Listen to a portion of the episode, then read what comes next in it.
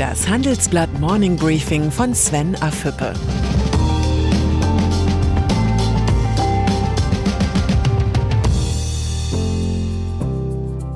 Guten Morgen allerseits. Heute ist Donnerstag, der 9. April, und das sind heute unsere Themen. Corona vernichtet Wachstum, schrittweiser Ausstieg aus dem Lockdown und Unternehmer Reinhold Wirth wünscht sich mehr Solidarität in Europa. Die konjunkturellen Schleifspuren der Corona-Pandemie sind so deutlich wie befürchtet. Im zweiten Quartal erwarten die führenden Wirtschaftsforschungsinstitute in ihrer Gemeinschaftsdiagnose einen Einbruch des deutschen Bruttoinlandsprodukts um 9,8 Prozent. Das ist die größte Schrumpfung seit Quartalswerte ab 1970 gemessen werden und sie ist doppelt so groß wie der Einbruch während der Weltfinanzkrise Anfang 2009. Im gesamten Jahr 2020 soll die deutsche Wirtschaftsleistung um 4,2 Prozent im Vergleich zum Vorjahr zurückgehen. Das ist viel, aber weniger als manche Ökonomen bisher prognostiziert hatten. Das Einknicken der Konjunktur in Deutschland bleibt nicht ohne Folgen für den Arbeitsmarkt. Laut der Gemeinschaftsdiagnose soll die Arbeitslosenquote auf 5,9 Prozent steigen. Im vergangenen Jahr betrug sie noch 5 Prozent. Die Zahl der Kurzarbeiter soll demnach auf 2,4 Millionen anwachsen, doch es könnte noch schlimmer kommen, sollten die strengen Ausgangsbeschränkungen nach dem 19. April nicht gelockert werden. Bei einer Verlängerung des Lockdowns um einen Monat schrumpft das Wachstum in diesem Jahr um weitere eineinhalb Prozent. Man kann nur hoffen, dass jeder in der Bundesregierung diese Stelle in dem Gutachten sorgfältig liest.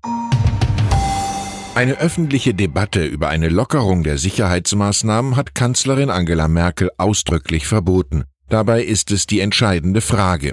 Wie gelingt eine verantwortungsvolle Rückkehr in die Freiheit? Die Bürger haben zwar viel Verständnis für die aktuelle Einschränkung ihrer Grundrechte, aber sie brauchen eine Perspektive, wann und wie sich das gesellschaftliche und wirtschaftliche Leben wieder normalisiert.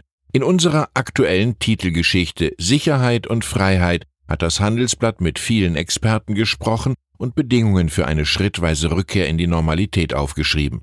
Pflichtlektüre für alle, die wissen wollen, wie der Lockdown nach und nach beendet werden kann. Die Frage nach der Rückkehr in die Normalität beschäftigt viele in Deutschland, doch nur wenige Politiker reden öffentlich über das Thema, weil sie der Kanzlerin nicht in den Rücken fallen wollen. Nordrhein-Westfalens Ministerpräsident Armin Laschet der irgendwann nach der Corona-Krise CDU-Chef werden will, wird im Handelsblatt-Interview deutlich. Er sagt im Wortlaut, wir brauchen einen klaren Fahrplan, durch den das öffentliche und das wirtschaftliche Leben wieder ins Laufen kommt. Für eine mögliche Öffnung müssten klare Regeln für den richtigen Abstand und die richtigen Schutzmaßnahmen gelten. Die Rückkehr in die Normalität wird also nicht einfach, aber sie ist möglich. Unterstützung bekommt Laschet von Bundesgesundheitsminister Jens Spahn. Der CDU-Politiker hält erste Schritte aus dem Corona-Stillstand nach Ostern für möglich. Wir sehen einen positiven Trend, aber der muss sich verstetigen, sagte Spahn im Interview mit dem Handelsblatt. In einem freiheitlichen Rechtsstaat könnten weitreichende Einschränkungen von Grundrechten, Zitat, nur so lange funktionieren, wie sie verstanden und akzeptiert werden. Der Satz ist als Mahnung an die Bremser in der Lockerungsdebatte gedacht. Die Europäische Union steht vor einer historischen Blamage. Auch nach einem Verhandlungsmarathon bis in die frühen Morgenstunden konnten sich die EU-Finanzminister gestern nicht auf weitere Hilfen aus dem Euro-Rettungsschirm ESM im Kampf gegen Corona einigen. Die Frage, unter welchen Bedingungen die Milliarden fließen, hat die alten Konflikte zwischen den Nord- und Südländern wieder aufgerissen. Heute soll ein neuer Anlauf unternommen werden. Wann, wenn nicht jetzt, wollen die Mitgliedsländer der Welt beweisen, dass Europa ein Kontinent der Solidarität ist? Der Unternehmer Reinhold Wirth sorgt sich angesichts der aktuellen Debatten um die Zukunft der Europäischen Union. Im Interview mit dem Handelsblatt wirft er der Bundesregierung eine, Zitat, gewisse Kleinkariertheit vor. Er plädiert für die kontrovers diskutierten Eurobonds und zwar im Umfang von 5 Billionen Euro.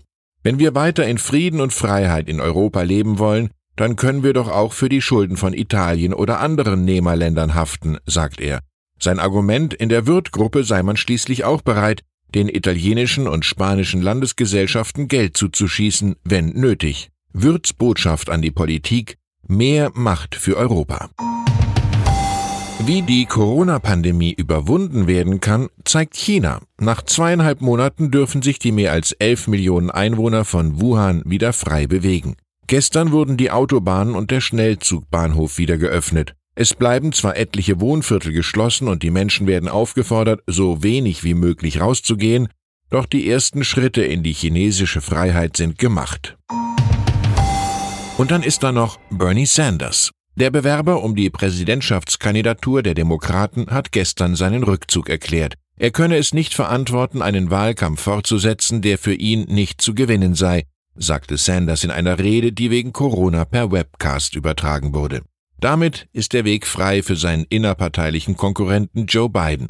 Der ist bei den Demokraten zwar deutlich beliebter, aber bisher ohne große Idee aufgefallen. Um Donald Trump als US-Präsidenten abzulösen, muss Biden mehr liefern. Womöglich gilt auch für ihn der Satz Konkurrenz belebt das Geschäft und das Gehirn. Ich wünsche Ihnen trotz dieser besonderen Situation ein schönes Osterfest. Denken Sie an die Kontaktsperren, damit die Corona-Krise bald ein Ende hat. Herzliche Grüße, Ihr Sven Affebe.